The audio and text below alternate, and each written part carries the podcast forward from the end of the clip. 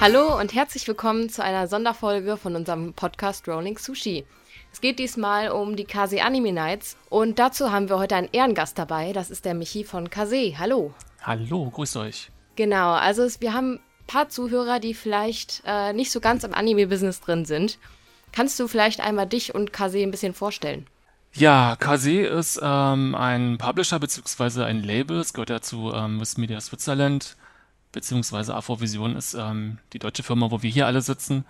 Äh, und Kase ist ähm, ein Label für, für Manga, Kase Manga, für Anime, Kase Anime.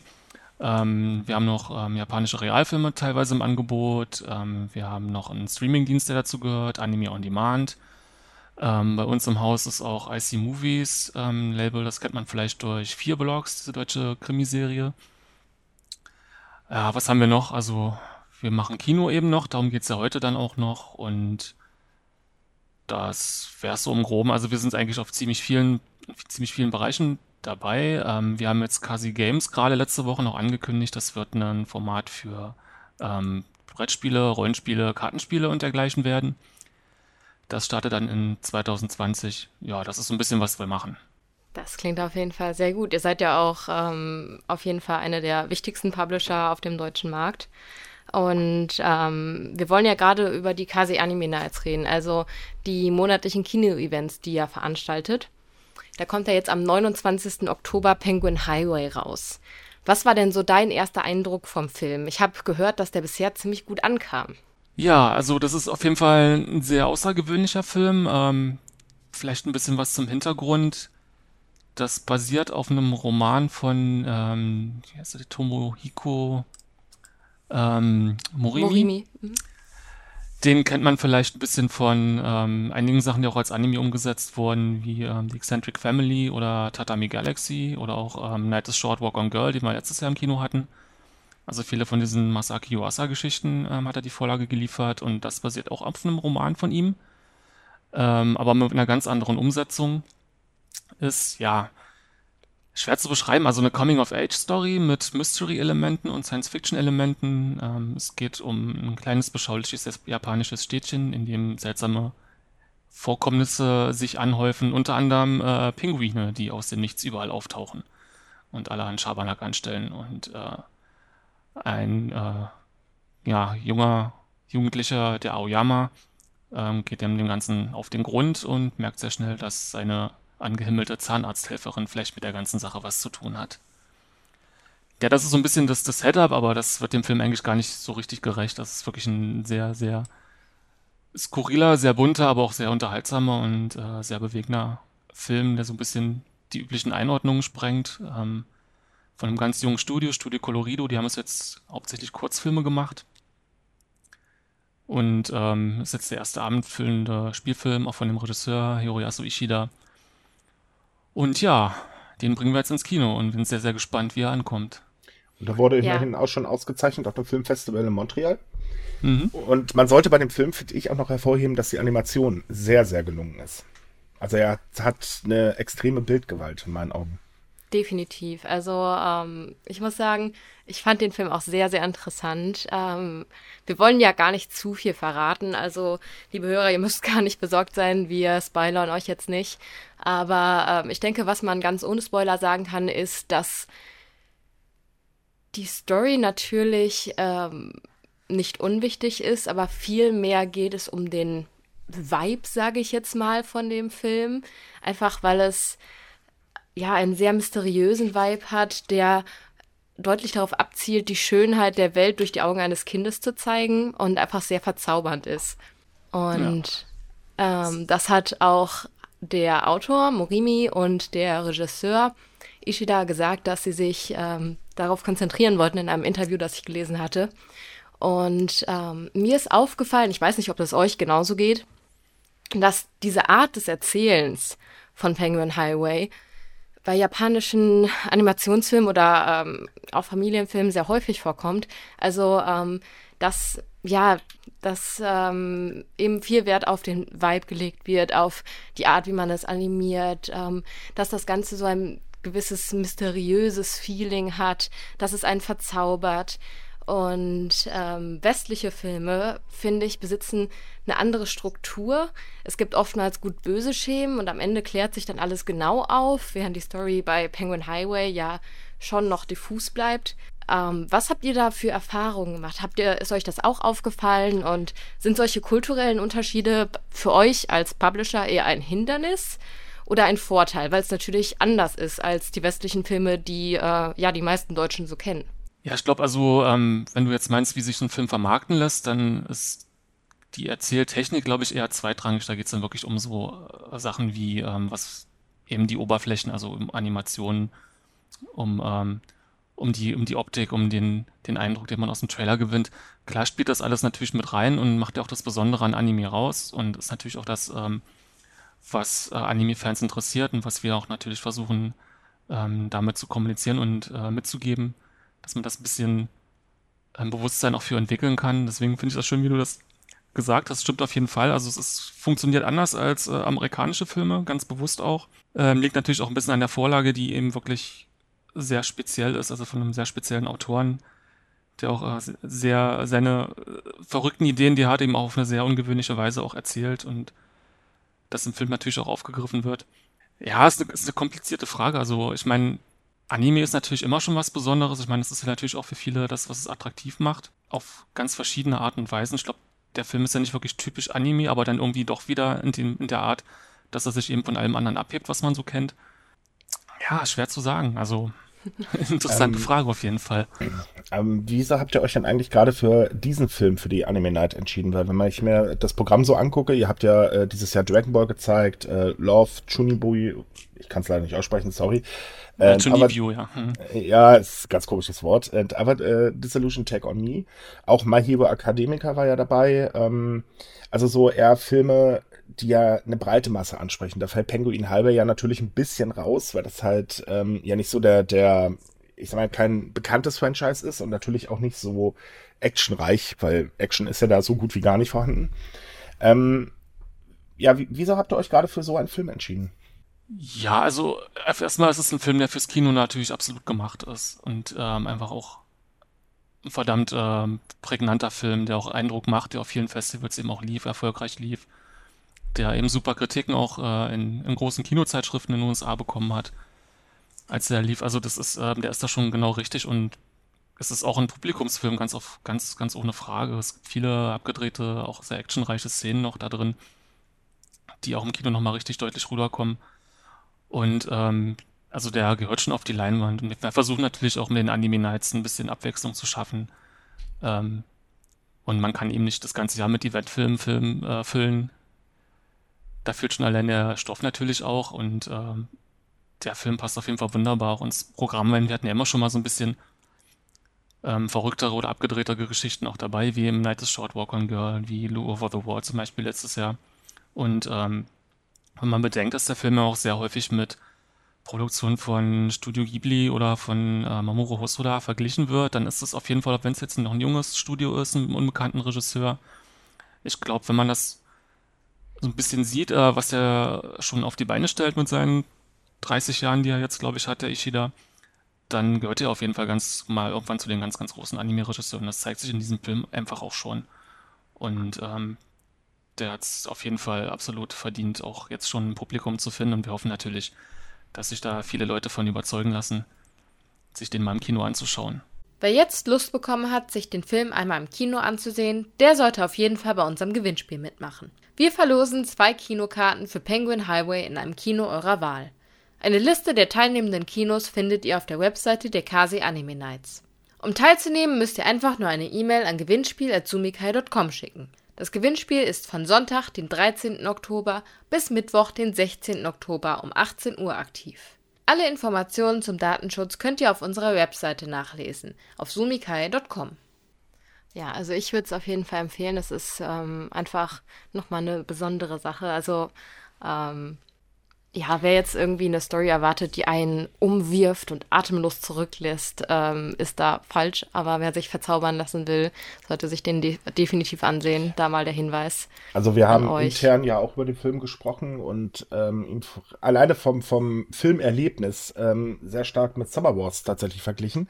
Natürlich ist die Geschichte eine ganz andere, aber äh, so dieses, ähm, wie ein der Film gefesselt hat, das war so äh, ziemlich ähnlich. Mhm, ja, das ist ein guter Vergleich. Also wie gesagt, mit Hosoda wird er viel verglichen, auch mit den etwas, äh, also, also auch mit, mit Ghibli-Filmen zum Beispiel. Ich glaube, ein Kritiker hat ihn so als eine Mischung aus Stranger Things und äh, einem, einem Ghibli-Film beschrieben, was irgendwie auch ganz, ganz gut passt. Also, naja, das, das Studio wird ja auch gehandelt als im Prinzip Ghibli-Nachfolger ein bisschen, äh, in der japanischen Presse vor allen Dingen ganz extrem. Mhm. Und, also auf ähm, jeden Fall einer, einer der großen Hoffnungsträger. Ich meine, es gibt ja, ja jetzt viele, viele ähm, junge, aufstrebende Regisseure, die in der Presse natürlich alle mal so ein bisschen, wer ist jetzt der Miyazaki-Nachfolger? Ich glaube, die Frage stellt sich gar nicht. Da gibt es jetzt einfach so viele talentierte Leute, wie eben auch eine Naoko Yamada hier von, ähm, von Kyoto Animation, Silent Voice jetzt sehr gemacht. Oder jetzt Listen der blaue Vogel und so Leute. Da gibt es viele, viele Junge, die jetzt gerade aufstreben. Mamoru Hosoda ist jetzt groß dabei. Ähm, Makoto Shinkai natürlich. Also in, in, in diese Riege ähm, passt der Ishida, glaube ich, ganz gut rein, wenn er jetzt so weitermacht, wie er losgestartet ist. Ähm, es gibt ja, er hat ja, wie gesagt, vorher Kurzfilme gemacht. Es gibt ein paar, glaube ich, auch auf YouTube zu sehen.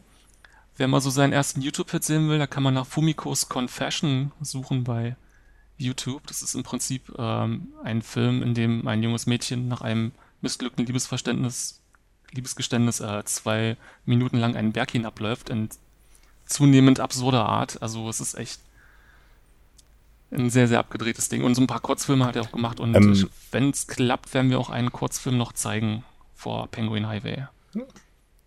Sehr schön. Äh, kurze Anmerkung, wir werden euch das YouTube-Video in dem Artikel verlinken. Also scrollt einfach ein bisschen runter und dann könnt ihr euch den anschauen. Genau. Ich würde ganz gerne äh, gerade mal auf deine Aussage eingehen, dass ja ähm, momentan immer mehr japanische Animationsstudien auch im Ausland Fuß fassen. Ähm, ich denke, dass es heute immer noch irgendwie so ist, dass den meisten Nicht-Anime-Fans äh, hauptsächlich die Ghibli-Filme was sagen zum Stichwort japanische Animationsfilme. Aber äh, wie du schon selber gesagt hast, das ändert sich ja so langsam. Wie schätzt du diese Veränderung generell ein?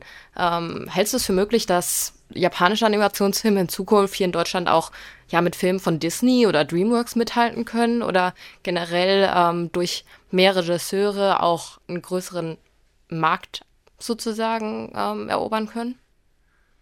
Puh, ist eine schwierige Frage. Ich meine, die Frage stellt sich ja, ob ähm, die Ghibli-Filme das überhaupt jemals erreicht haben. Na klar sind die extrem beliebt und sehr populär, äh, aber die damaligen Kinozahlen sind jetzt auch nicht so viel ähm, höher als das, was wir jetzt in den Kinozahlen mit, mit ähm, vielen von den Events erreichen. Das muss man sich, glaube ich, ein bisschen vor Augen führen. Also selbst wenn jetzt ein japanischer Regisseur mal den Status von einem neuen Ghibli-Regisseur oder einem neuen äh, Miyazaki erreichen würde, ist das immer noch eine Nische im Vergleich zu, na, sag ich mal, dem neuen Pixar-Film oder einer neuen Disney-Produktion. Das kann man alles noch lange nicht auf eine Stufe stellen. Das wird sich auch auf absehbare Zeit nicht ändern. Kann ich hm. mir nicht, nicht vorstellen. Also äh, wir hoffen natürlich, dass andere Anime-Regisseure eine selbe Anerkennung jetzt auch erfahren, wie es ähm, die Ghibli-Produktion äh, erfahren haben, jetzt auch in, in, Presse, auch in Öffentlichkeit, auch dass sie im Fernsehen her aufgezeigt werden. Und mittlerweile, zumindest wer sich für Filme interessiert, dem sollten, und auch wenn er mit Anime nichts am Hut ist, der sollte zumindest Ghibli was sagen und hoffentlich wird das auch für, für andere Produktionen in Zukunft der Fall sein. Ich glaube, äh, Makoto Shinkai ist ja mittlerweile ganz gut dran. Ja, auf jeden Fall. International jetzt äh, wirklich riesig durchgestartet. Ja, das war doch mal Zeit. Er hat ja schon immer sehr mhm. gute Filme gemacht. Das auf jeden Fall, aber da gibt es natürlich noch mehr und mal gucken, wie viele da noch ähm, mitreißen oder mitströmen können. Ja, ich bin auf jeden Fall gespannt. Also ähm, ist auf jeden Fall nicht schlecht, dass Ghibli so langsam mal Nachfolger kriegt und Leute, die ähm, ihr eigenes Ding auch durchziehen. Und ähm, vielleicht da mal gesagt, ich finde es so ein bisschen schade, dass sie mit Ghibli immer verglichen werden. Es ist ja auch irgendwie natürlich, dass man dann ähm, so die Riesen nimmt, die ähm, ja zuvor da waren, aber ähm, an der Stelle sei auch irgendwie gesagt, dass ähm, die Studios ihr eigenes Ding machen sollten. Und ich denke, das hat ähm, das Studio von Penguin Highway, äh, Colorido eigentlich auch ganz gut gemacht.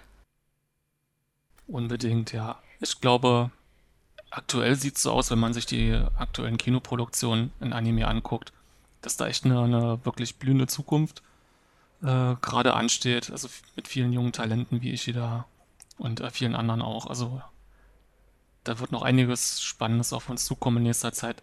Davon abgesehen haben wir natürlich noch die großen Franchise-Filme wie ähm, Dragon Ball One Piece, die jetzt ja auch zunehmend erfolgreich im Kino dann auch endlich mal laufen in Deutschland. Und äh, ja auch in, also jenseits der Anime-Szene dann noch, noch durchdringen. Hm. Was mich noch interessieren würde, wie entscheidet ihr, welche Filme genau auch in die Kinos kommen über die Anime Nights? Und gibt es da irgendwelche Unterschiede ähm, im Vergleich zum Release auf Disc? Oder ähm, wie sieht das bei euch aus? Naja, wenn wir eine Kinolizenz erworben haben, dann versuchen wir natürlich auch die auszuwerten mit den Anime Nights. Gibt es jetzt eine gute Möglichkeit dafür? Ähm, ansonsten bliebe als Alternative ja nur Festivals oder ähm, Conventions auch noch zu einem gewissen Anteil, aber es sind ja die einzigen Möglichkeiten, diese Filme auch mal von einem großen Publikum zeigen zu können. Und äh, wir haben mit den Anime Nights jetzt eben ein Format, dass wir da ähm, viele Filme auch ins Kino bringen können und eigentlich so ziemlich alles, was sich dafür anbietet, kriegen wir jetzt auch unter in den Anime Nights. Also das ist, ähm, ich glaube, bei so einem Film wie, wie Penguin Highway oder dem ähm, Mamoru Russo das Mirai, das ist einfach obligatorisch, dass sie auch im Kino gezeigt werden. Das äh, muss man einfach machen, weil ansonsten ist dieser Film einfach verschwendet. Wenn man die Option hat, dann sollte man sie eigentlich auch nutzen. Hm. Ähm, ihr zeigt ja äh, die Anime Nights in 200 Kinos in Deutschland und Österreich. Äh, plant ihr eigentlich noch ähm, mehr Kinos mit aufzunehmen oder konzentriert ihr euch eher auf die großen Ketten? Also wir versuchen natürlich so viele Kinos wie möglich zu erreichen und so flächendeckend wie möglich aufzutreten. Es schwankt immer so ein bisschen von Film zu Film. Penguin Ivy habe ich jetzt heute die finalen Zahlen gekriegt, wären 222 Kinos hm. insgesamt. Ähm, One Piece lief, glaube ich, in oh, etwas über 250, wenn ich mich richtig erinnere. Dragon hat es auf ungefähr 300 geschafft, also es ist immer so ein bisschen in dem, in dem Dreh, aber es kommen immer wieder neue Kinos dazu, ähm, neue Spielhäuser, die jetzt auch dazu steigen. Teilweise für einzelne Filme, teilweise dann auch für die ganze Reihe. Also wenn man bedenkt, wir sind gestartet in 2000 16 mit 40 Kinos, dann ist es schon äh, ein deutlicher Sprung nach oben mittlerweile in einer relativ kurzen Zeit. Also da kann man schon zufrieden sein. Ich denke, da ist natürlich auch noch ein bisschen Luft nach oben. Ach, nicht schlecht. Also ich wusste nicht, dass das äh, nur 40 Kino was, äh, Kinos waren am Anfang. Wenn man sich das mal so vor Augen hält innerhalb von drei Jahren. Wow, hm. nicht, not bad. Da stellt sich natürlich die Frage, was ist denn eigentlich dein Highlight für 2020? Von denen, also wir haben jetzt ein paar Sachen angekündigt für das erste Halbjahr im Prinzip. Äh, worauf ich mich persönlich total freue, ist die Neuaufführung von Millennium Actress. Falls das jemand kennt, ist ein alter Film von Satoshi Kon von 2001. 2000, 2001 war er erschienen, genau. Unheimlich toller Film. Äh, für mich der beste von ihm. Also wer Satoshi Kon, wem das nicht sagt, ähm, der ist leider vor zehn Jahren bereits gestorben, war auch einer der großen Anime-Hoffnungen viel zu jung ähm, von uns gegangen. Ähm, er hat viele, viele ähm, extrem ähm, künstlerische, aufwendige und auch äh, hoch anerkannte Animes gemacht. Äh, Perfect Blue war sein erster. Ähm, ähm, er, hat, er, hat, ja auch sehr viele Elemente, äh, wie bei Perfect Blue mit drin, wenn ich mich gerade nicht irre. Also die Gedankenwelt und ähm, so die Realitätsvermischung und so weiter. Also, ja, also auch, geht, also auch laut der Animania muss man dazu sagen. Das hat sie damals ja geschrieben zum Film. Und hm. ähm, es ist tatsächlich sehr zu empfehlen. Also wer ähm, mal etwas anderes mag, der ähm, dem sei der Film wirklich empfohlen. Also ähm, er hat den ja geplant als das Gegenstück auch zu ähm, Perfect Blue? Also in beiden Filmen geht es ja so um die Beziehung von einem Star zu seinem Bewunderer. Und in Perfect Blue ist es halt ein Stalking-Thriller mit, mit Hitchcock-Anleihen. Ziemlich düstere Geschichte. Und in Millennium Actors geht es ähm, um, im Prinzip um zwei Filmfreaks, oder um einen Filmfreak hauptsächlich und seinen, seinen Begleiter, die äh, eine alte japanische Filmdiva interviewen und die dann so ihre Lebensgeschichte aufleben lässt und ähm, die werden dann da quasi reingesogen in diese Lebensgeschichte, die sich dann als so ein wilder Animationsritt ähm, darstellt und man dann auch nicht mehr so klar unterscheiden kann, was ist jetzt was ist jetzt Realität, was ist Erinnerung, was sind die Filme, in denen sie mitgespielt hat und es wird alles äh, ja eine, eine, eine wilde Tour de Force, nennt man es ja immer im, im Filmjargon. Aber äh, unglaublich, äh, unglaublich schön, auch mit unglaublich vielen Anleihen auch ans ähm, japanische Kino des 20. Jahrhunderts, an so Kurosawa oder Godzilla und alles taucht damit auf. Also es ist echt äh, ein wahnsinnig toller Film. Der wurde jetzt ähm, digital remastert anlässlich des 10. Todestages von Satoshi Kon in 4K und äh, wir werden ihn dann erstmals richtig dann auch im Kino zeigen können in Deutschland. Und das ist dann im April, da freue ich mich auf jeden Fall schon sehr drauf. Alles klar. Ihr habt, glaube ich, bis Mai schon die ähm, Termine und die jeweiligen Filme ähm, bekannt gegeben? Nee, sogar genau. tatsächlich noch länger. Oder? Nee, bis Mai. Ah, ich, ich bin der falsche, Mai, oder? Ich, ja, ich bin der falschen Liste, sorry. also wir haben ja sogar noch ja ähm, dieses Jahr einen Bonusfilm. Eigentlich war ja geplant, dass ähm, jetzt Penguin Highway dann der krönende Abschluss wird. Mhm. Jetzt hat uns äh, Universum aber noch Human Lost zur Verfügung gestellt. Oh. Das ist der neue Film, äh, ein Science-Fiction-Film von ähm, Polygon Studios, die äh, ja in ähm, 3D-Animation arbeiten. Die haben zum Beispiel den äh, Knights of Sidonia Umsetzung gemacht und äh, Blame, was auf Netflix lief. Und äh, Argent ist auch von denen und ich glaube auch Clone Wars haben sie damals für Disney gemacht. Oh. Und äh, das ist auf jeden Fall ein sehr spannender Film. Der läuft dann jetzt noch Ende November am 26. Und ja, dann gibt es eine kurze Weihnachtspause und dann geht es im Januar schon wieder munter los. Mit One genau. Piece dann in der deutschen Fassung hoffentlich, wenn alles klappt. Am 28.01. One Piece Stampede hatten wir ja jetzt letzten Monat gezeigt, jetzt gerade vor zwei Wochen ähm, genau, in der, genau, der, Oberfassung. Der kam ja in Japan echt, äh, sagen wir mal, bombastisch an. Hat ja. sich, ähm, ich bin jetzt nicht auf dem aktuellsten Stand. Äh, das ist jetzt, glaube ich, zwei Wochen her, dass ich geguckt habe, aber da war er sieben Wochen in den japanischen Top Ten äh, der Kinocharts. Äh, könnt ihr mal sagen, wie das hier so in Deutschland ankam? War das, ich meine, natürlich nicht ähnlich, weil wir sind nicht in Japan, aber ähm, Gehört es so zu den Highlights oder? Äh, auf jeden Fall. Also ähm, One Piece Gold lief ja vor drei Jahren schon richtig, richtig gut und ähm, Stampede jetzt eben auch nochmal. Äh, in der Omo-Fassung waren es schon so. Ich habe jetzt noch die äh, Zusatzspieltermine, ähm, noch keine Ergebnisse, aber am ersten Tag waren es schon so um die 50.000 Zuschauer, was echt für einen, einen Tag Event-Screening echt sehr, sehr viel ist. Nicht und, schlecht. Ja, der Film ist natürlich, also One Piece ist ja der berühmteste Manga und populärste und bestverkaufte Manga der Welt. Und der Film ist wie so ein Best-of, wo alle, so ziemlich alle Figuren, alle ähm, Fanlieblinge irgendwie alle sich auf einer Insel versammeln und so ein großes Piratenfestival veranstalten. Und äh, also für die vielen, vielen One Piece-Fans ist das auf jeden Fall eigentlich ähm, ja, ja das, das Schlaraffenland dann auf der Kinoleinwand. Und das hat man im Kino auch gemerkt mit ähm, ja, Szenenapplaus und beinahe Standing Ovations. Also es war auf jeden Fall so wie ein bisschen wie, wie Dragon Ball auch Anfang des Jahres, der Dragon Ball Broly war das jetzt für die One Piece Community nochmal so ein richtiger, richtiges Schmanker. Ja, auf jeden Fall. Ich muss sagen, ich ähm, bin kein besonderer One Piece Fan, aber ähm, ich fand das ja Sentiment auch sehr süß, sag ich mal. Also der ähm, Oda hat ja auch gesagt, er ähm, hätte das auch nicht gemacht, wenn es nicht zum 20-jährigen Jubiläum des Anime wäre. Und ähm, ich fand, das kam auch irgendwie im Film durch, dass man sozusagen alle fürs Jubiläum zusammengeholt hat. Und äh, mein Freund ist beispielsweise ein großer One Piece-Fan und hat sich total gefreut. Mhm. und ist halt irgendwie ausgerastet, als er den Trailer gesehen hat, den ersten. das war schon. Ja, meine Freundin auch. Wir waren dann ja auch zusammen im Kino. Also das mit dem Kinopublikum zu erleben, mit dem Fanpublikum, war schon echt. War schon richtig geil. Ja, total. Also deswegen, ich weiß nicht, äh, ich finde es auch echt cool, ähm, dass es die Anime Nights gibt, eben weil es nochmal was ganz anderes ist, finde ich, im Kino zu sitzen, ähm, das Ganze auf einer großen Leinwand zu sehen und halt mit wesentlich mehr Leuten als beispielsweise in mein Wohnzimmer reinpassen. Äh, ich habe ein verhältnismäßig kleines Wohnzimmer. Aber es ist auf jeden Fall eine sehr coole Sache und ähm, man sieht ja auch daran, dass beispielsweise One Piece kommt und dann Penguin Highway, dass ihr ein ähm, ja, sehr diverses Programm habt. Mhm. Ähm, hast du einen Favorit, der dieses Jahr gelaufen ist? Oder? Oh, jetzt muss ich nochmal Revue passieren lassen, was wir alles hatten dieses Jahr. Ja, Highlights dieses Jahr. Also, ähm, ich glaube schon Broly. Also der Dragon Ball Film. Bist du ein großer Dragon Ball Fan? Nee, eigentlich, eigentlich gar nicht so, aber das war wirklich, das war echt cool. Also das war auch wieder ein bisschen dieses Kinoerlebnis natürlich dann. Hm. Mit den ganzen Fans dazu und ähm, klar war das auch irgendwie so ein Fanservice-Film, der natürlich dafür gemacht wurde, wenn man viel nochmal über die Vergangenheit erfahren hat von so einem Kuckucks Heimatplaneten, bevor er explodiert ist. Ähm, mit vielen Figuren, die ja schon alle tot sind, die dann nochmal aufgetaucht sind.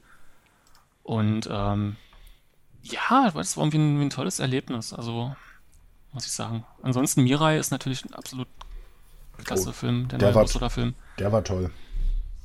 Ein Familienfilm, nicht für Familie, sondern über Familie. Hm. Ähm, sehr, sehr schön, auch für einen Oscar nominiert worden. Also ich muss Und ganz ehrlich sagen, August Inn ist auch sehr zu empfehlen. Den habe ich leider noch gar nicht gesehen. Der war total klasse. Habe ja, ich selber ja, sehr erstaunt, weil da bin ich äh, ins Kino im Prinzip gezwungen worden. Mhm. Und ähm, den habe ich tatsächlich, ja, ich habe halt gedacht, okay, komm, das ist eigentlich ein Film, so Kinderfranchise und so weiter, aber der war wirklich toll. Mhm.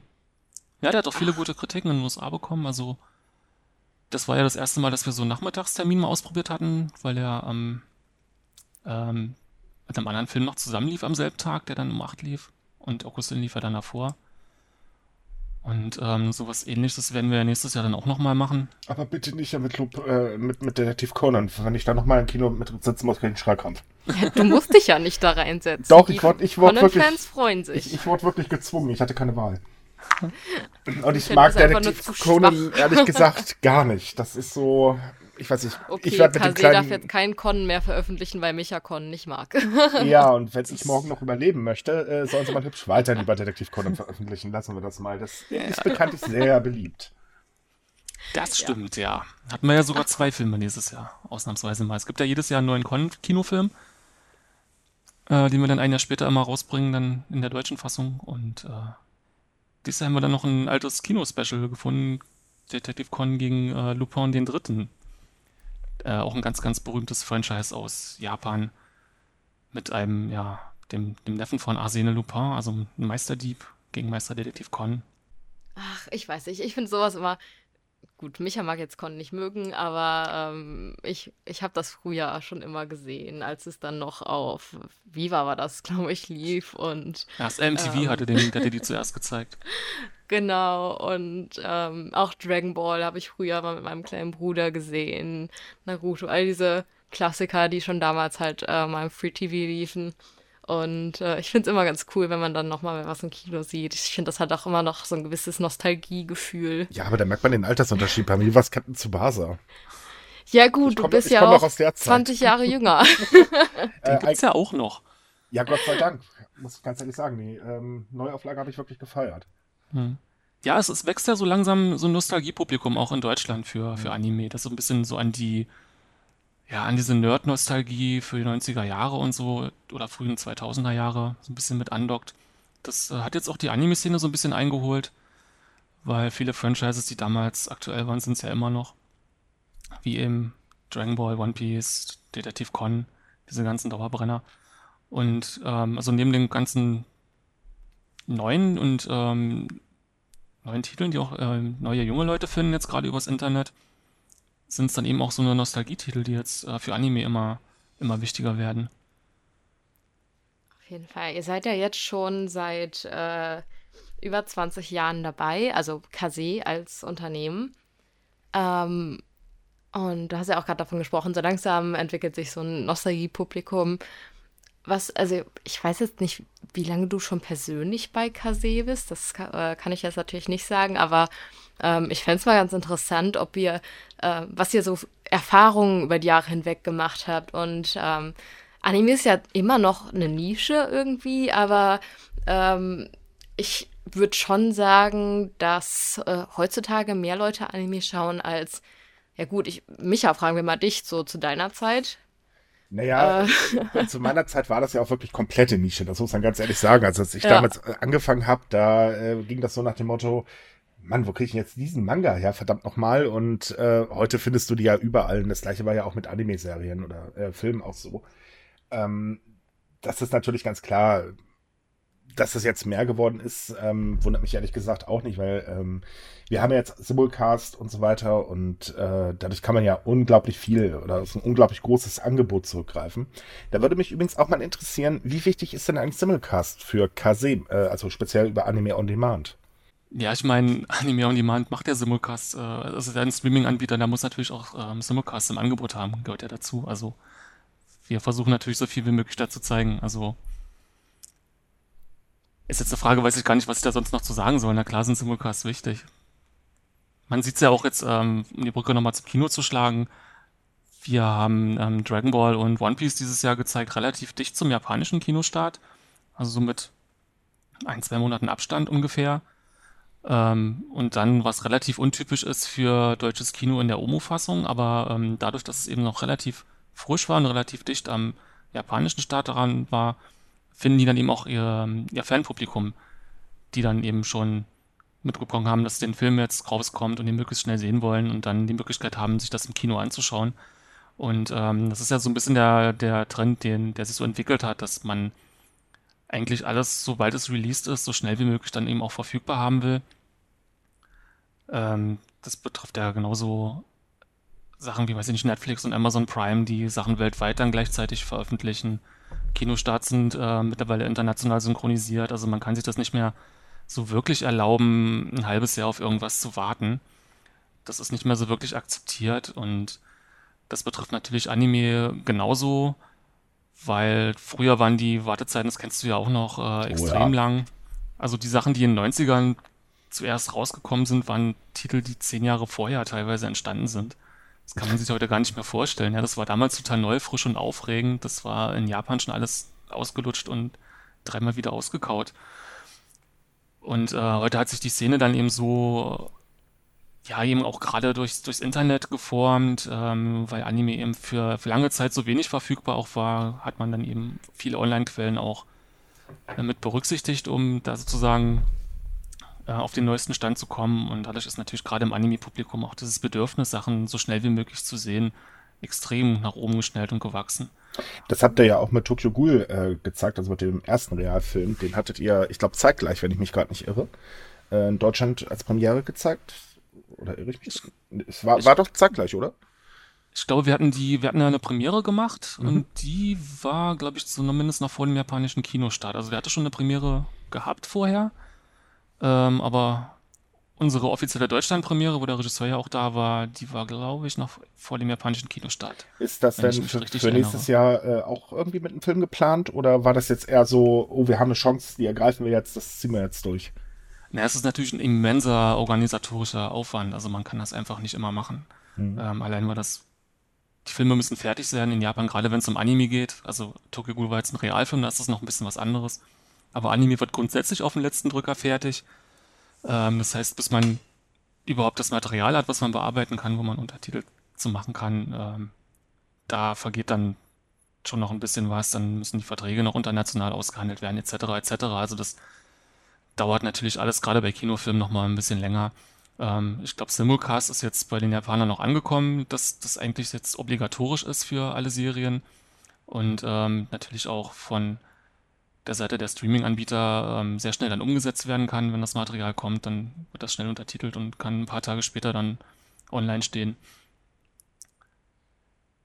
Ja, also man muss immer auf, auf die Bedingungen gucken, was, was kann man machen, was ist machbar, ähm, wie bekommt man das Material, ähm, wie sind die rechtlichen Rechte geklärt, wie sind die Lizenzen geklärt, die Territorien geklärt und so weiter. Also wir versuchen es natürlich immer so schnell es geht, aber es ist schwierig, gerade wenn du dein Kinoprogramm planst, brauchst du ja auch ein bisschen Vorlaufzeit und müsstest quasi vorab schon alles abgesprochen haben, dass dann, wenn das Material kommt, das dann schnell bearbeitet werden kann und wenn dann irgendwas schief geht, dann schlimmstenfalls Platz zum Kinotermin. Das ist halt alles, alles sehr, sehr heikel und ähm, wir versuchen es nach, nach besten Möglichkeiten. Und wir haben halt nur diesen einen monatlichen Termin, deswegen muss man natürlich auch das Programm immer ein bisschen hin und her schieben, wie es dann letztendlich passt. Also wird dann immer noch so Sachen geben, die erstmal als Sneak-Event angekündigt werden und dann hoffentlich sich so, wie es eigentlich geplant ist, auch umsetzen lassen. Mal sehen. Ist auf jeden Fall mal interessant, äh, das zu hören. Einfach, äh, wenn man einfach so auf die Liste schaut und so, man äh, überlegt ja eigentlich als Zuschauer gar nicht, zumindest ich, ähm, wie viel ja Arbeit und wie viel ähm, ja auch Maß an Risiko dahinter steckt. Also ähm, habe ich mir noch nie so Gedanken drüber gemacht. Aber natürlich muss das sehr, sehr hektisch sein, wenn das ähm, in so kurzer Zeit dann auch äh, in Deutschland rauskommt. Ähm, genau. hast du, wenn du jetzt mal heutige Anime vergleichst oder Dinge, die er heutzutage rausbringt mit äh, damals, wie würdest du sagen, hat sich das verändert? Ähm, ich meine, das Publikum ist ja auch anders geworden. Ich denke auch, ähm, ja, die Altersspanne hat sich etwas vergrößert. Was habt ihr da für Erfahrungen gemacht als Publisher? Stimmt, an dem Punkt waren wir gerade, bevor wir auf die Simulcast abgeschlittert sind. Ja. Also, ich dachte, ich wiederhole es nochmal, kein Problem. Gut, ja, also äh, vielleicht zu deiner Frage vorhin. Ich bin jetzt seit fünf Jahren bei Kase. Mhm. Ähm, bin in Anime aber schon ähnlich wie Micha, eigentlich seit Mitte der 90er schon äh, aktiv oder zumindest habe da ein Auge drauf gehabt in unterschiedlichen Intensi äh, Intensitätsgraden. Gottes Willen. Mhm. Schon ganz schön spät. Und ähm, ja, wie sieht's aus? Also, es ist natürlich ein viel größeres Angebot geworden. Also gerade für uns, aber ich glaube auch so auf allgemein auf dem Markt. Ähm, man muss das ein bisschen aufteilen, auch nach unterschiedlichen Bereichen. Also wenn man jetzt Home Entertainment, also DVD, Blu-ray sich anschaut, ähm, es ist ja so, dass eigentlich der Markt zurückgerät, gerade durch ähm, Streaming-Anbieter ist nicht mehr so sehr das Bedürfnis nach DVD- und Blu-ray-Käufen da auf dem Gesamtmarkt. Äh, Anime ist aber immer noch eine Ausnahme. Das heißt, Anime hält sich immer noch sehr, sehr stabil auf dem Markt. Ähm, auch wenn die Preise ganz anders kalkuliert werden als jetzt die Stapelware im Mediamarkt, als das viele gewohnt sind. Ähm, also von daher im Home Entertainment Markt, wenn man es jetzt gegenrechnet gegen den restlichen Home Entertainment Markt, ist es eigentlich noch sogar ein, ein Wachstumsmarkt. Und ähm, wir haben ja auch ganz gut Titel nachgelegt in den letzten Jahren. Also als ich mir angefangen habe, waren es noch wesentlich weniger Titel, die ich im Monat betreut habe, als es heute der Fall ist. Und ich komme kaum noch hinterher, allen Leuten ihre Rezensionsexemplare zu schicken. Ist echt schwieriger geworden. Ja, also auf jeden Fall, das Werk der Kino ist ja jetzt extrem gewachsen.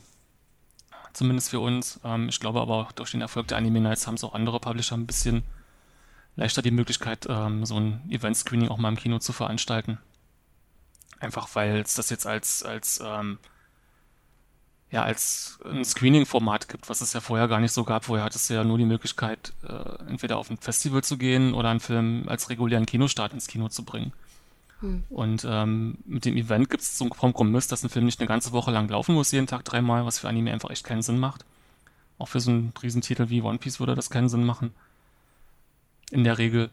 Und ähm, dadurch ist jetzt quasi eine, ein Format gewachsen, was es auch leichter macht, so eine, sag ich mal, Nischentitel im, äh, auf der großen Leinwand auch in, in einem großen Rahmen und äh, deutschlandweit und äh, zu platzieren. Ja, Kino, Streaming wird natürlich immer wichtiger. Ähm, da muss man natürlich auch sehen, der Markt ist extrem hart umkämpft. Und gerade wenn dann so große Anbieter wie Netflix und Amazon da auch noch ähm, bei Anime mitbieten wollten, wird es natürlich schwierig dagegen zu halten. Also es wird auf jeden Fall sehr spannend, äh, dazu entwickeln, wie sich, äh, zu beobachten, wie sich der Markt weiterentwickelt. Ja, auf jeden Fall. Also ähm, klar, wenn das Publikum wächst, wachsen, äh, wachsen natürlich auch die Anbieter.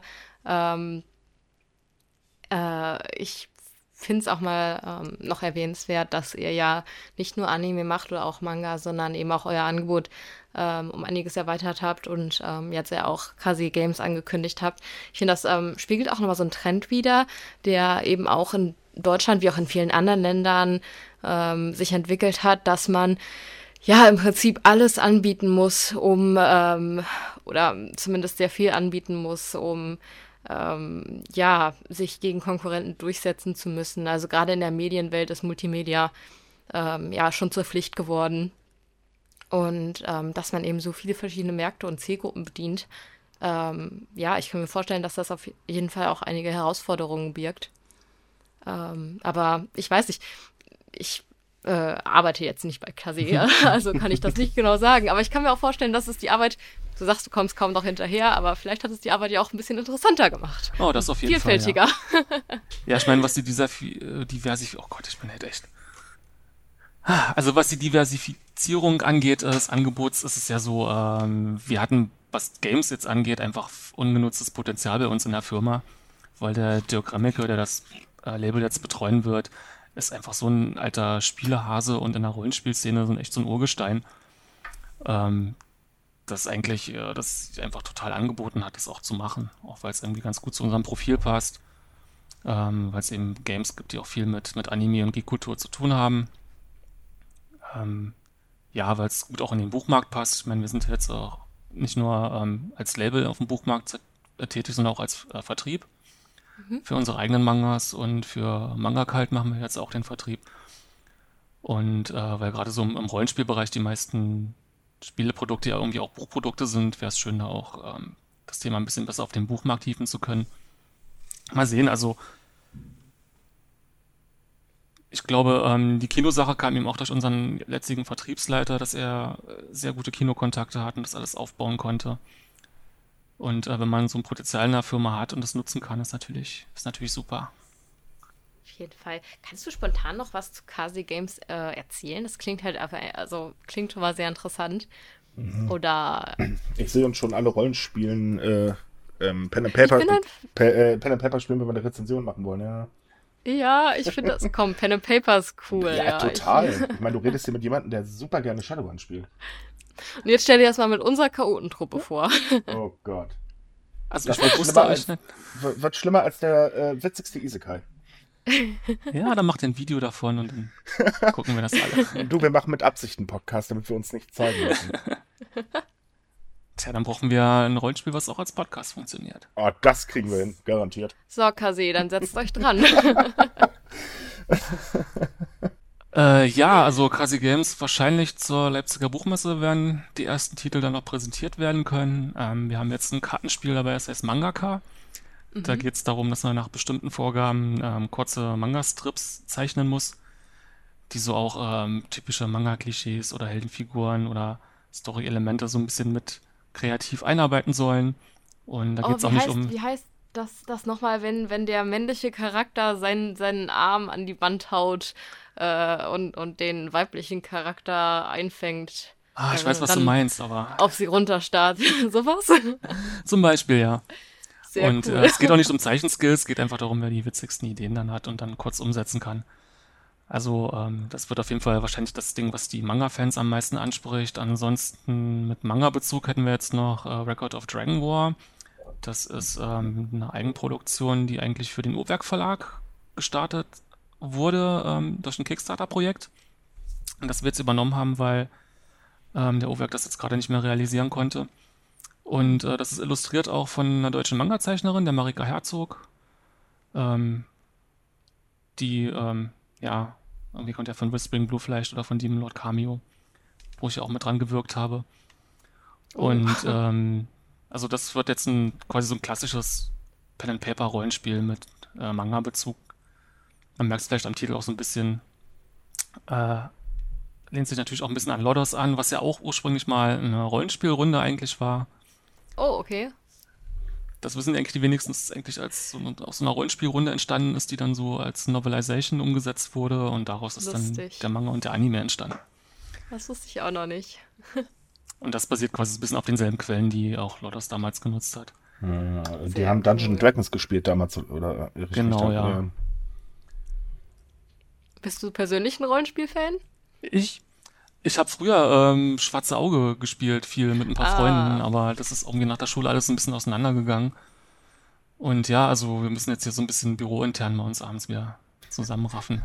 wir Fall können dabei. ja dann mal einen Podcast äh, Live-Rollenspiel äh, Rollenspiel machen mit Kase zusammen. Hm. Oh ja, sehr, sehr gerne. Kase versus Sumikai. Das wird sehr lustig. Gucken, ob wir da was finden, was man da umsetzen kann. Ansonsten cool, haben wir noch ein, Zombie-Karten-Rollenspiel, heißt Zombie World. Also für alle, ja, jetzt quasi, man muss lebend entkommen aus bestimmten Szenarien. Die klassische Zombie-Geschichte. Ähm, Liminal ist so ein ähm, Urban Fantasy Game.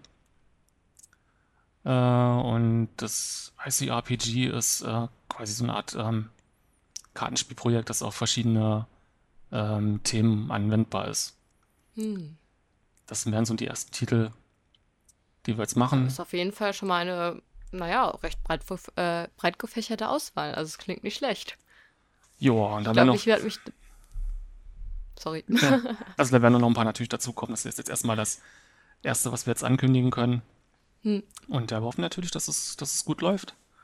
Wäre Ich kann es mir vorstellen. Genau, also ich weiß nicht. Äh, ich hoffe, ich äh, spiele jetzt nicht in die Hände von Vorurteilen, aber ich würde jetzt mal behaupten, viele, die Anime schauen, sind generell halt auch ähm, mehr so in der potenziellen Nerd-Ecke drin mit halt Rollenspielen, Games, Zocken äh, und so. Von daher kann ich mir sehr gut vorstellen, dass das äh, auf jeden Fall einige Fans finden wird. Bestimmt. Also mich würde es wundern, wenn eigentlich nicht, weil ähm, es spricht ja auch genau das an und die Community ist ja bekanntlich sehr, ähm, ich sag mal, zusammengeschweißt, äh, jedenfalls wenn man in der Franchise denkt. Äh, also zum Beispiel mhm. ähm, kann ich das gerade über die Fairy Tale Community sagen, die äh, ist ja, ähm, ja, wie, wie sagt man, ähm, Jetzt versuchst du es so zu formulieren, dass wir nicht wieder Hasskommentare kriegen. Nein, ja, äh, nichts Schlimmes über Fairy Tale. Das habe ich mir schon längst abgewöhnt, danke. Die Erfahrung durfte ich schon machen. Nein, aber die hält natürlich ganz extrem zusammen und ähm, da denke ich, kommen solche Spiele bestimmt ziemlich gut an, äh, gerade bei Leuten, die halt eh ähm, sehr viel miteinander machen, sage ich mal. Und mhm. ähm, ich denke auch auf Cons und so weiter wird das wunderbar funktionieren. Ja, auf Cons hast du ja im Prinzip eigentlich immer einen Rollenspielbereich oder einen mhm. Kartenspielbereich irgendwo. Und ähm, ja, wir hoffen es auch. Natürlich auch hoffen wir auch, dass es andersrum ein bisschen was bringt, dass auch so die Spielekultur vielleicht ein bisschen auf Anime- und Manga-Themen aufmerksam wird. Und ähm, ich glaube, da gibt es eben, wie gesagt, wie du es schon sagtest, auch große Schnittmengen und vielleicht kann man sich da einfach gegenseitig ein bisschen befruchten. Ja. Würde uns natürlich sehr freuen. Gibt es auch eine Möglichkeit, dass ähm, später irgendwie Rollenspiele zu einem bestimmten Anime- oder Manga-Franchise rauskommen? Ähm, wenn sich da was anbietet, dann auf jeden Fall. Also haben wir natürlich im Auge. Bock hätte die drauf. Auf jeden Fall, natürlich. Also wenn wir was Passendes zu unseren Titeln haben. Es gibt ja da einiges. Also es gibt, glaube ich, sogar ein, eigentlich so ziemlich jeden großen Franchise gibt es auch irgendwelche Spiele. Aber es müssen natürlich auch gute Spiele sein, hm. hinter denen wir dann stehen können. Was würdest du denn gerne als Rollenspiel sehen? Welches Franchise? Hast du da irgendwas im, im Blick? Ich weiß, es kann jetzt lieber nichts sagen, weil ich nicht weiß, ob es da schon Spiele zu gibt. Okay, alles klar. Lassen wir so stehen. Sonst kriegt Cassie auch Hasskommentare. Keine Ahnung. Das ist viel besser. Aber mir fallen auf jeden Fall ein paar Anime ein, die ich, glaube ich, ganz cool finde. Gerade so, ähm, welche, die äh, verschiedene Fi Figuren haben mit ganz verschiedenen Fähigkeiten oder so. Hm. Ich meine, wenn man sich manche Anime anschaut, dann ähm, kann man da auf jeden Fall, finde ich, schon einige Parallelen zu beispielsweise Dungeons and Dragons oder so ziehen. Das würde auf jeden Fall irgendwie passen. Hm. Von daher, ich behalte euch im Auge. Ich bin sehr gespannt darauf, was aus, dem, aus der Games-Sektion Sektion wird. Also, auf jeden Fall ein Projekt, das, äh, ja, das ich sehr interessant finde. Ja, wenn wir dann nochmal was zu machen wollt nächstes Jahr, dann holen wir genau. den Dirk mit ran. Der kennt sich da aus, der kann euch stundenlang darüber erzählen. Oh, das wird lustig. Könnt ihr dann alte, alte, alte Abenteuerwunden aufleben lassen und am Lagerfeuer zusammensitzen und Geschichten von oh. damals erzählen. Das wäre doch mal was. Also ich wäre dabei, Leute. Ruft mich an. ja, oh Gott. Da haben wir bestimmt alle viel zu erzählen. Hat er noch ein bisschen Zeit. Genau, cool. aber wir behalten das auf jeden Fall im Auge. Wir berichten darüber.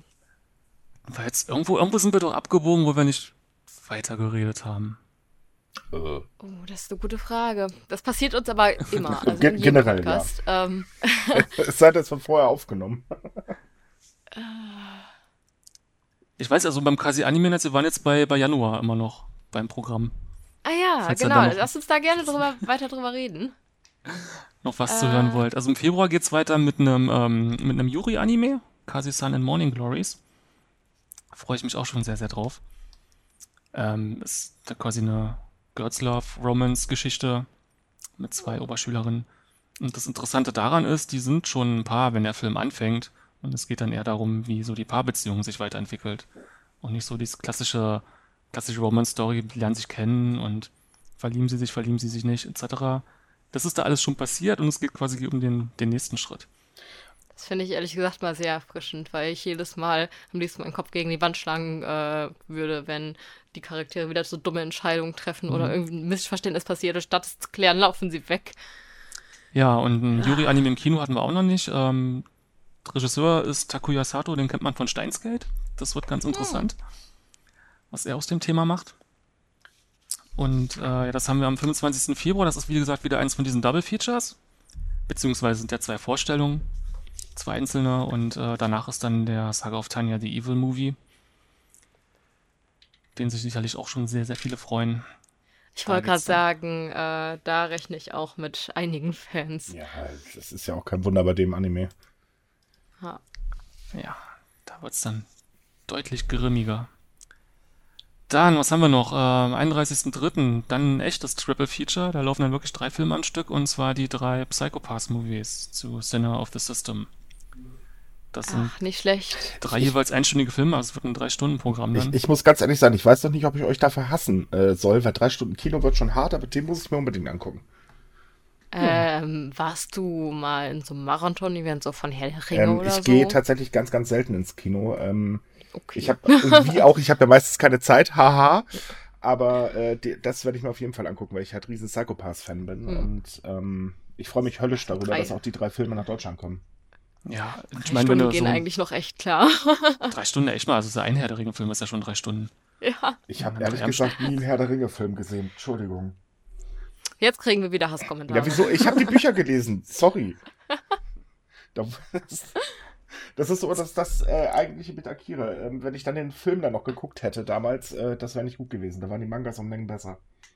Mm, jetzt kriegst du Hasskommentare von mir. Warum? Die Mangas waren.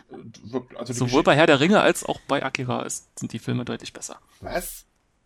Also bei Akira konnten wir uns streiten, weil der Manga ja äh, viel, viel weiter geht.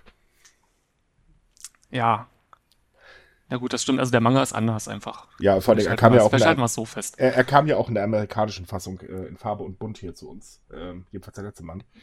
Also von daher, äh, das war ja damals noch ein ganz anderes Manga-Lesen als heute. Ja, mittlerweile gibt es sie auch in der Original-Version. Hast du Akira noch nie gelesen oder gesehen? Nein. Solltest du tatsächlich mal tun. Jetzt kriegst du Hasskommentare von uns beiden. No. Akira ist das Ding, das ist so die Einsteigerdroge damals von mir gewesen.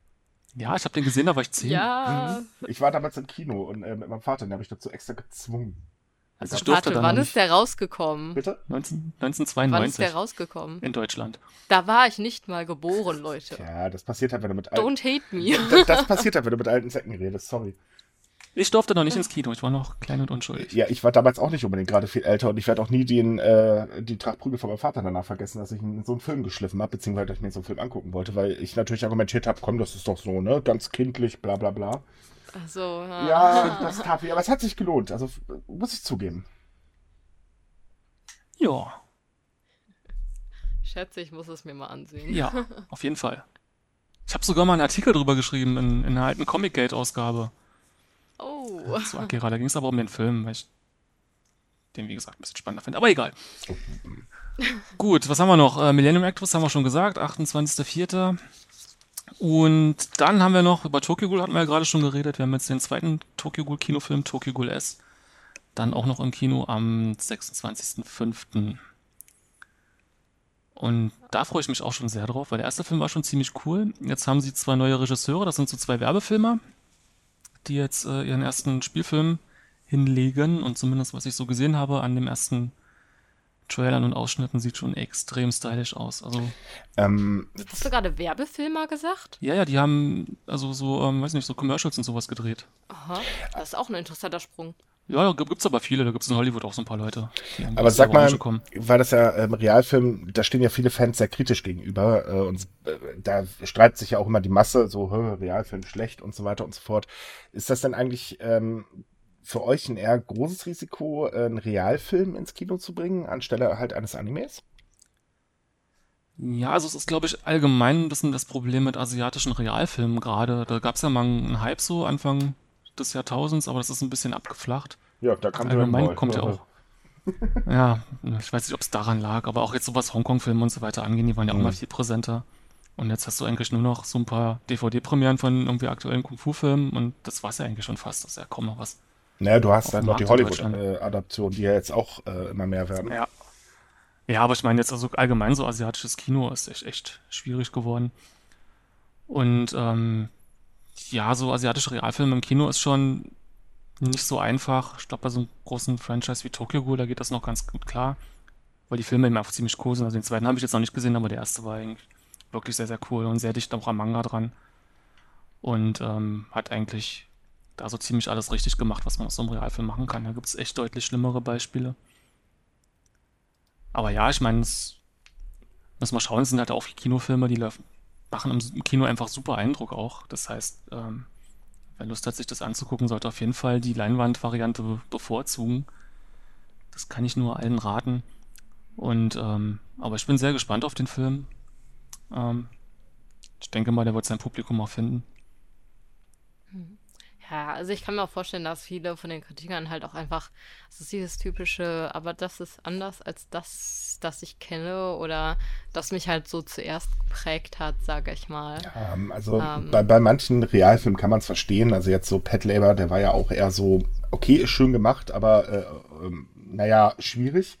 Aber jetzt, ähm, es gab ja so eine ganz, ganz große Diskussion über Ghost in the Shell ja, ich, da habe ich auch gerade dran gedacht. Ja, die habe ich zum Beispiel gar nicht verstanden, weil der Film, also ich fand ihn gut, aber es ist halt immer noch eine Geschmackssache.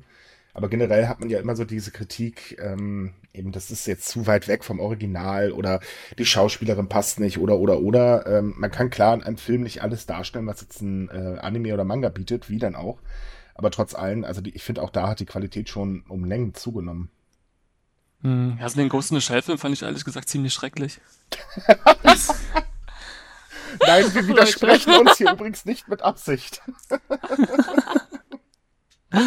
Aber ähm, ja, allgemein, ich glaube, es ist ja, weißt du, ich habe immer das Problem, wenn so, so eine Hollywood-Verfilmung von japanischen Stoff kommt, sei es jetzt ein Manga oder irgendwas anderes, die aber irgendwie nicht so richtig versteht, dass das, was diese Filme so besonders gemacht hat oder diese Vorlagen so besonders gemacht hat, irgendwie auch tief in diesen ähm, ja, äh, kulturellen Praktiken und äh, kulturellen Verweisen verankert ist. Und Ghost in Shell war da auch so ein Ding, was irgendwie da so rausgelöst wurde, was so die Ästhetik ganz gut nachkopiert hat, gerade von den, ähm, von den alten Filmen, aber irgendwie nicht so richtig den, ja, witzigerweise den Geist dahinter so richtig getroffen hat. Ja, gut, das stimmt. Also ich finde immer, man muss die Filme immer ein bisschen getrennt betrachten. Also, das war ja auch bei ähm, ähm Alita Battle Angel so, wo sie auch den Namen verdreht haben, was ich bis heute noch nicht verstehe.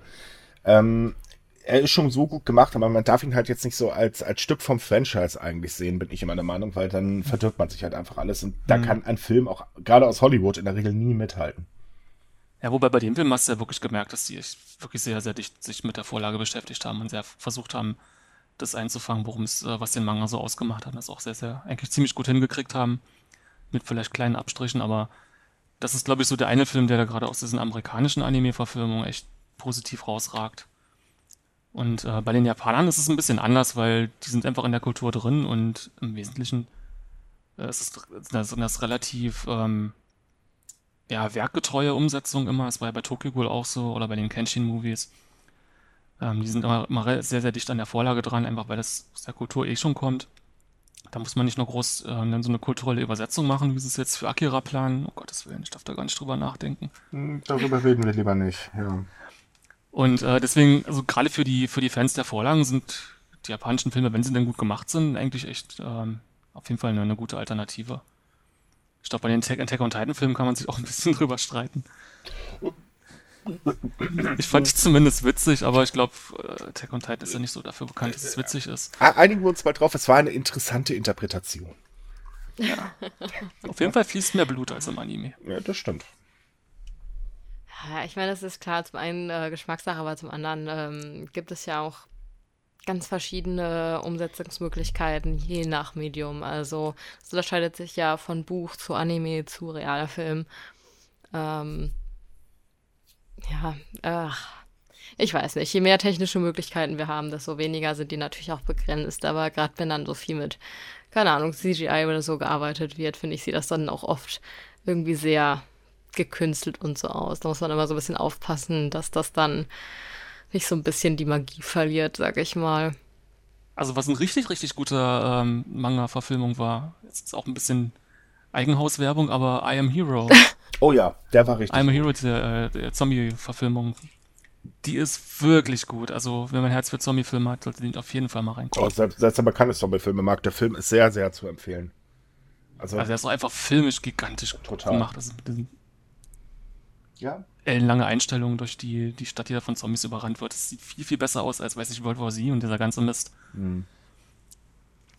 Und da habe ich auch gestaunt, dass das in, in, in Japan so eine, ähm, eine Anime- oder eine Manga-Verfilmung, besser gesagt, dann echt so ein so geil äh, auch technisch hinbekommt. Das war echt beeindruckend. Ah, die haben die Charakter auch sehr gut rübergebracht, fand ich. Also ja. den Hauptcharakter mhm. vor allen Dingen. Das war total klasse. Ähm, allgemein plant ihr denn noch mehr im Bereich äh, Realfilm eigentlich zu machen? Äh, Im Kino nicht mehr ganz so viel. Wir hatten ja mal diese, die Asia Nights nannte sich das ja auch. Das war ja mhm. allgemein für ähm, asiatisches Realkino, aber wie gesagt, ist ein bisschen schwierig geworden, hat sich da nicht so wirklich gelohnt. Da müssen wir mal schauen. Also wahrscheinlich wird es dann, wenn da mal so bei vereinzelten Titeln, die dann eben auch so eine Franchise-Anbindung haben, bleiben. Also gucken. jetzt nicht mehr solche Filme wie äh, 100 Yen Glove oder Girl oder wie der jetzt hieß? Sorry, ich habe 100 Yen Love, ja, ja genau. mal schauen. Also hängt natürlich darauf, davon ab, ähm, was ja bei uns im Lizenzeinkauf sich, sich so alles noch ergibt. Ähm, da haben keine Ahnung, was wir da noch alles bekommen können. Also mich würde es natürlich freuen, wenn wir sowas auch mal wieder bringen, weil da waren ja echt ein paar super Filme wie eben der erwähnte dabei gewesen. Aber ich weiß nicht, ob das im Kinopublikum so groß interessiert. Ist halt ein bisschen schwierig. Leider. Ja, ich kann mir vorstellen, dass so persönliche ähm, Vorlieben dann äh, teilweise eben mit den Jobbedingungen zusammenstoßen. Dem Sinne. ähm, bist du manchmal traurig, wenn irgendwie, ähm, wenn ihr eine Lizenz nicht bekommt von einem Anime oder einem Manga oder so, den du äh, echt feierst? Oder ist das dann so, ja, naja. oh ja, schon. Es gab jetzt einen, wo ich mich echt gefreut hätte dieses Jahr, wenn wir den noch kriegen könnten. Aber den hat wir anders bekommen. Dürfen wir nachfragen, wer das, äh, welcher ja, das war, oder sollten wir es lieber nicht? So ganz persönlich, also ähm, ja, der ist ja schon angekündigt, das ist Children of the Sea. Auf den freue ich mich mm. mega. Also ich bin ein Riesenfan von, dem, von dem Manga. Das ist einer meiner absoluten Lieblingsmanga und alles, was ich von der Anime-Umsetzung bisher gesehen habe, ist das absolut phänomenal. Also den bringt jetzt, äh, Wer bringt ihn denn jetzt raus? Polyband. Polyband, genau. Der, ja. Interessanterweise Polyband, wo keiner mit gerechnet hat. Also zumindest ich nicht. oh, und da hört man die Enttäuschung raus. ähm, ja, mal schauen. Ich glaube auch nicht, dass er so erfolgreich werden wird. Das ist echt ein sehr spezielles Ding. Aber hm. ich mache einfach mal Werbung für, für die Kollegen. Guckt euch diesen Film an, wenn er kommt. das ist auf jeden Fall ein Film, den ihr so noch nie gesehen haben werdet. Ja, ansonsten ist auch immer traurig ist, wenn man so Lieblinge hat, die dann irgendwie auf dem Markt dann doch nicht so gut ankommen. Ich denke, hm. ach, das ist doch schade, er hat so verdient, irgendwie mehr Aufmerksamkeit, aber. Kannst du uns da ein Beispiel nennen? Ähm, also meine Highlights hier bei uns in der, erzähle ich ja auch immer jedem, der nicht dann nicht danach fragt. Aber jetzt, wo du schon danach fragst, ich bin ein riesen Space Dandy-Fan zum Beispiel. Das kann ich nachvollziehen. Und Space Dandy ist halt auch ein bisschen schwierig so für, für ein deutsches Publikum. Ich weiß auch gar nicht wieso eigentlich. Das ist doch von den Machern von Cowboy Bebop, ist schön bunt, ist lustig. Ist halt ein bisschen episodischer, nicht so eine durchgehende Handlung. Ist ja so eine etwas wilde Weltraum-Abenteuer-Parodiegeschichte, wo irgendwie jede Folge auch eine eigene Geschichte erzählt. Und ähm, was dann so für Leute, die sich ein bisschen mit ja, so mit Anime als Kunstform auch auseinandersetzen wollen, einfach mega spannend. Das ist, dass ja jede Folge von einem anderen ähm, Anime-Regisseur auch umgesetzt wurde, von super talentierten Leuten wie irgendwie unter anderem der, der Masaki Yuasa ähm, hat, eine, hat eine Folge gemacht, ja, der Regisseur von Devilman Crybaby und Nettes Short Walk on Girl und Lou for the Wall und so weiter und so fort. Und noch ganz viele andere, also so teilweise so aufstrebende Leute oder so Anime-Urgesteine waren da immer noch mal dabei und haben es mal so eine Folge lang richtig krachen lassen. Und da ist irgendwie jede Folge was komplett Spezielles und Besonderes. Und also für alle Leute, die so ja eben den, die, die Anime also auch als, als äh, Kunstfertigkeit, als Handwerk und als Ausdrucksmedium ähm, feiern und sich auch dafür interessieren, wer da jetzt was animiert hat vielleicht, ist das echt eigentlich so die Serie, die wir rausgebracht haben. Aber ist halt nicht so ein großes Franchise-taugliches Ding. Und dadurch mhm. wahrscheinlich einfach ein bisschen zu speziell. Schaust du Anime äh, und liest Manga heutzutage immer mit so einem beruflichen ähm, Blick im Hinterkopf oder ähm, kannst du dich ja einfach da hinsetzen und denkst jetzt nicht drüber nach, käme das an und wäre das vielleicht eine Möglichkeit für uns und Oh, ich versuche das nicht zu machen. Aber es also ist schwer. Ich, ich, lese und gucke dann Sachen, wenn sie halt dann schon raus sind, also egal ob jetzt bei uns oder bei irgendwem anders, dann ist die Sache erledigt, dann brauche ich da nicht mehr drüber nachdenken.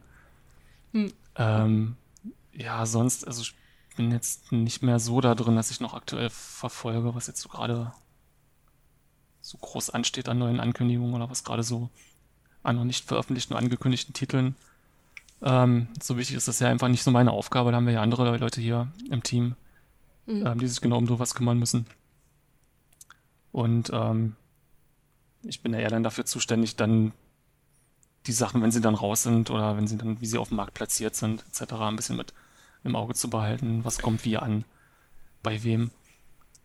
Und ja, aber da merke ich natürlich auch von unseren vielen, von unseren lieben Kollegen viele Sachen, die ich mir dann irgendwie immer noch ein bisschen organisiere.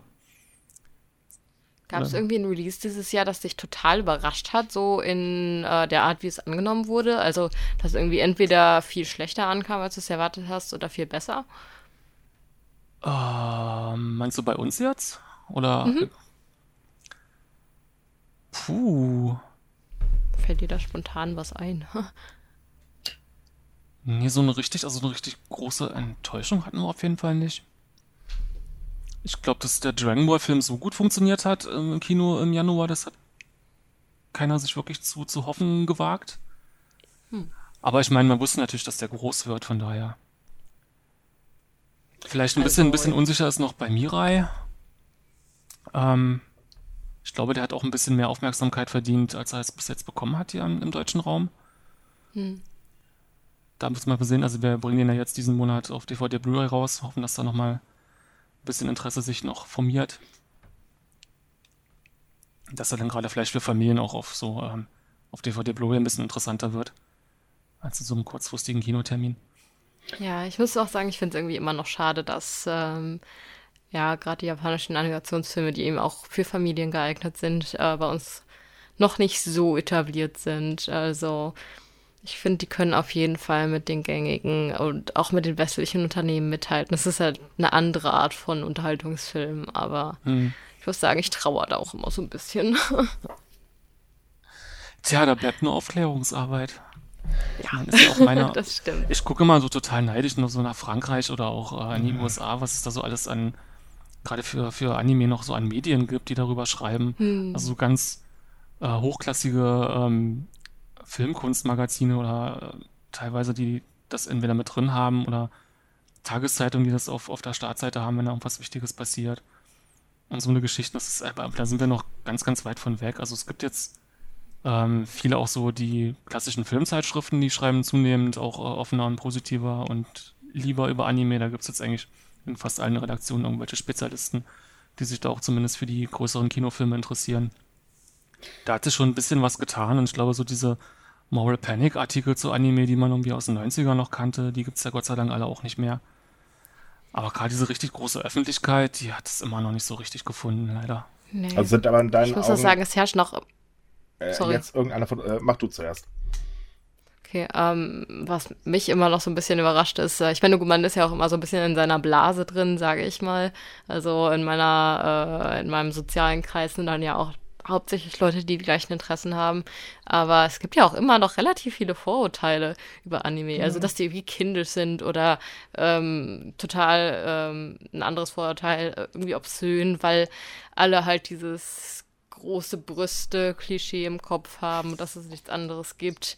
Also, ähm, dass das halt noch so viele Leute über Anime denken, überrascht mich immer wieder, wenn ich das mitbekomme. Äh, und ich weiß nicht, ich hoffe, dass sich das in den nächsten Jahren so ein bisschen abbauen wird noch. Mhm. Ähm, ich meine, es gibt ja, es gibt ja viele Titel, die dieses Klischee auch bedienen einfach. Also das kann man ja, ja nicht außen vor lassen, aber es gibt immer viele, viele andere Titel und um die ist es dann ein bisschen schade. Aber Wobei jetzt gerade irgendwie auch durch, ähm, wir haben jetzt auch gemerkt, durch, dadurch, dass ein paar Sachen jetzt auf Netflix auch liefen, wie ähm, One Punch Man zum Beispiel, hat jetzt durch den Netflix-Start nochmal einen ziemlich großen Aufmerksamkeitsschub bekommen. Und äh, gerade so eine Titel, die auch so Mainstream-affiner sind, wie jetzt irgendwie ein One Punch Man oder Attack on Titan oder My Hero Academia, ich glaube, ähm, die kriegen auch so über die Anime-Szene hinaus jetzt zu, zu, ähm, zu zusätzlich so ein bisschen Geek-Publikum mit ab. Und das wird auch irgendwie immer cooler und akzeptabler auch und ja, gesellschaftlich vereinnehmbarer, sich mit dem Thema ein bisschen mehr zu beschäftigen. Und zwar, du hast ja eben äh, die Presse angesprochen. Es gibt ja relativ viele Seiten mittlerweile in Deutschland, die äh, speziell sich, äh, sich auf Anime spezialisiert haben. Ähm, was würdest du dir denn von der deutschen, äh, ich sag jetzt mal, Fan-Anime-Presse wenn ich sie jetzt mal so nennen darf, ähm, eigentlich wünschen.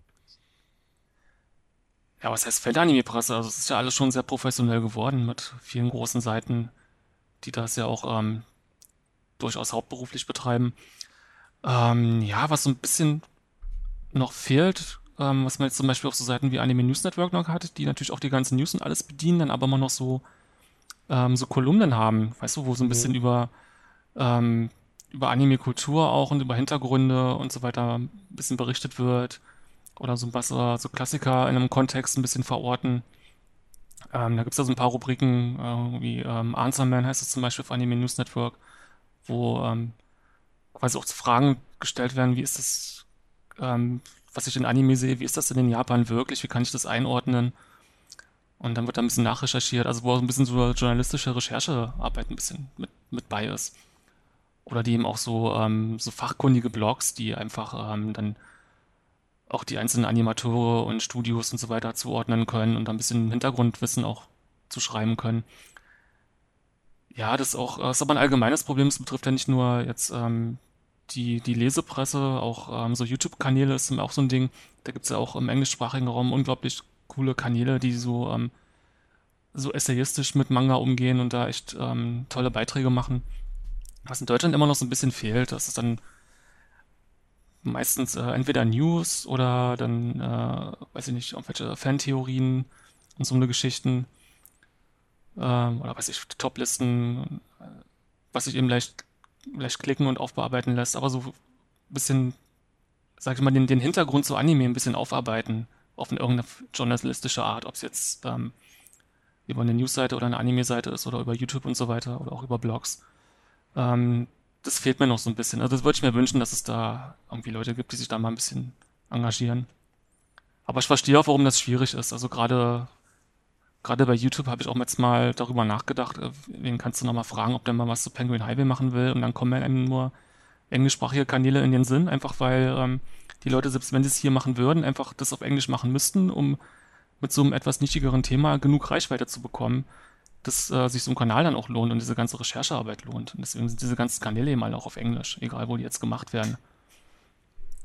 Und äh, wahrscheinlich ist da einfach ähm, das, das deutsche Publikumsinteresse auch noch viel zu klein an diesen Themen, um jetzt einen deutschen Kanal oder ein deutsches Medium, was nur sowas macht, so wirklich ähm, unterstützen zu können. Also das wäre dann wirklich nur so ein, so ein ähm, ja, Projekt für sich selbst und ohne da jetzt irgendwelche ähm, großen Klickzahlen und Aufrufzahlen hinter zu haben. Also da gibt es ja auch ein, ein, zwei Blogs, die das machen in Deutschland durchaus, aber die kennt halt keiner leider. Das ist so ein bisschen schade. Ja, der kann auch ein bisschen länger dauern. Also ich würde ganz gerne äh, noch eine Frage stellen, ähm, und zwar zum Thema äh, allgemein über die, auf die Community eingehen, weil ähm, mich halt interessiert, wie orientiert ihr euch bei den Lizenzen? Also sprich, ähm, äh, geht ihr halt äh, oder versucht ihr auch äh, Userwünsche zu oder beziehungsweise Kundenwünsche in dem Fall zu erfüllen? Ähm, oder ist es bei euch halt so, dass ihr sagt, ja, wir müssen uns halt eher nach dem Markt orientieren?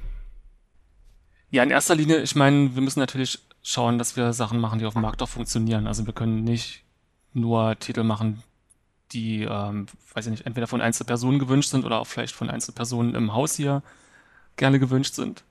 Wie Children of the Sea. oh, da ist der persönliche Schmerz. Ich fühle ihn.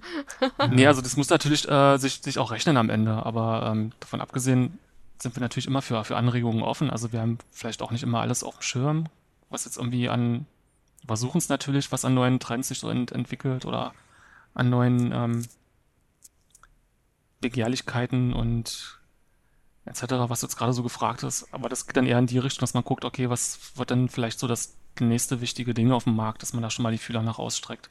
Hm. Ich glaube, was du meinst, sind eher so, so Einzelwünsche, ob man die noch irgendwie mal erfüllen kann. Ich, hat, ich hatte gehofft, dass ich. Äh, ich hm. hatte gehofft, dass ich jetzt hier heimlich Gundam einspielen kann, aber äh, ich glaube, das wird beim besten Willen nichts werden.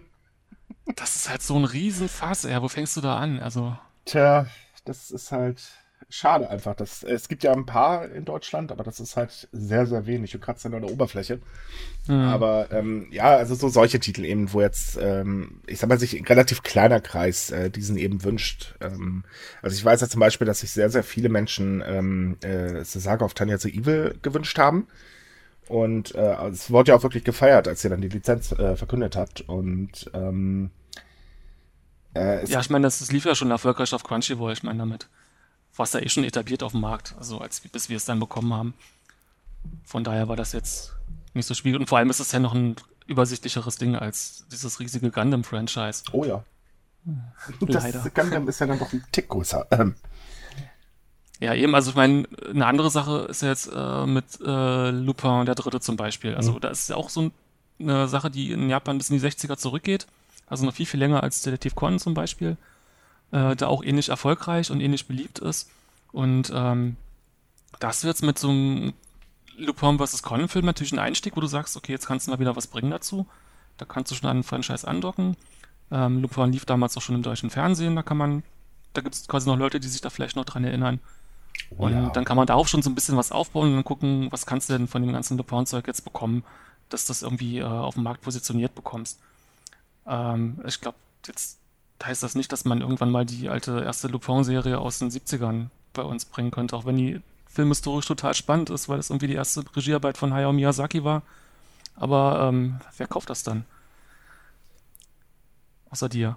Äh, ja. Das ist ein Rezensionsexemplar. Oh, ja, juhu. Micha muss einfach alle Kopien kaufen. Äh, ich glaube, das könnte ein bisschen schwierig werden. So viel Geld verdient man mit so einem Kara Scott auch nicht. Gott dammit.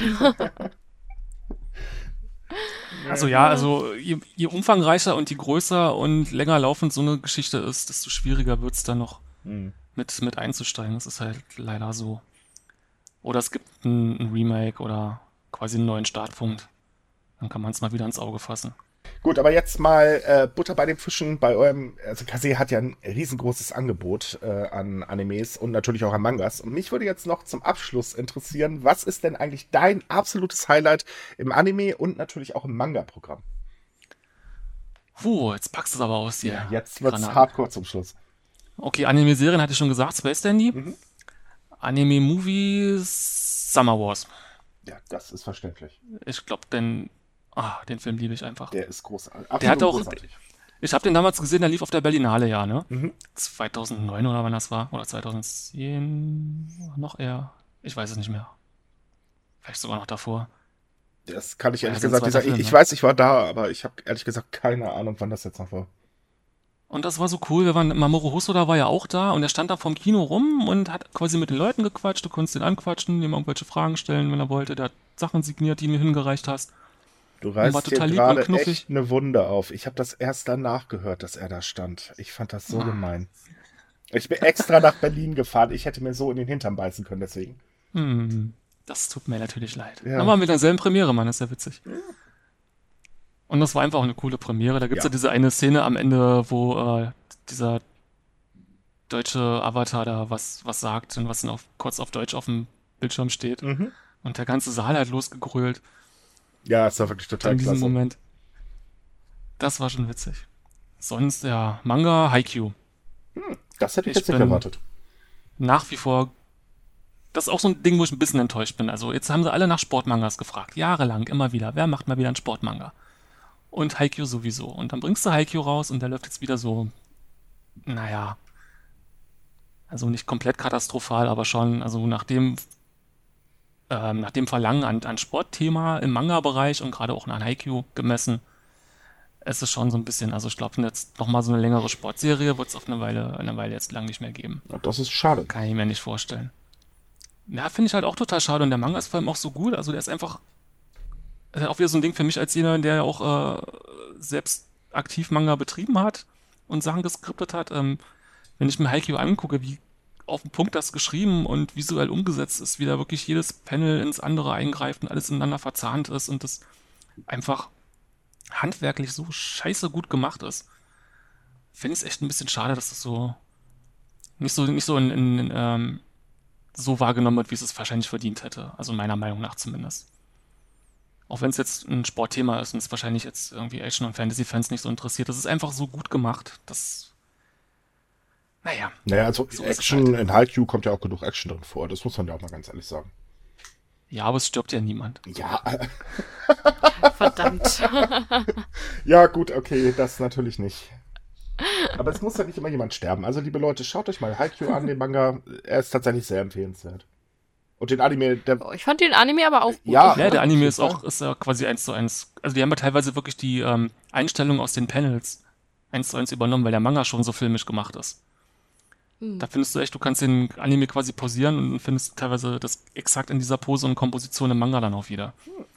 Ich fand das Sounddesign auch sehr, sehr cool hm. bei äh, Haikyuu als Anime. Also da lohnt es sich halt wirklich, äh, ähm, halt Tonarbeit zu haben, Bewegung und so. Also ähm, ich finde, man, es gibt immer so einen Unterschied, ob man jetzt in einer Adaption wirklich alle dazugekommenen Möglichkeiten vollkommen ausschöpft oder halt nicht. Und ich finde, bei Haikyuu haben die das definitiv getan. Ja. Also jetzt nochmal auf, Von daher. der Anime ist auch super. Jetzt nochmal schönen Gruß an die Kollegen von Peppermint. Den könnt ihr gerne genau. auch unterstützen. Wir haben die offizielle Genehmigung. Nicht so hat online lieber Haikyuu. Habt ihr mehr von, glaubt mir.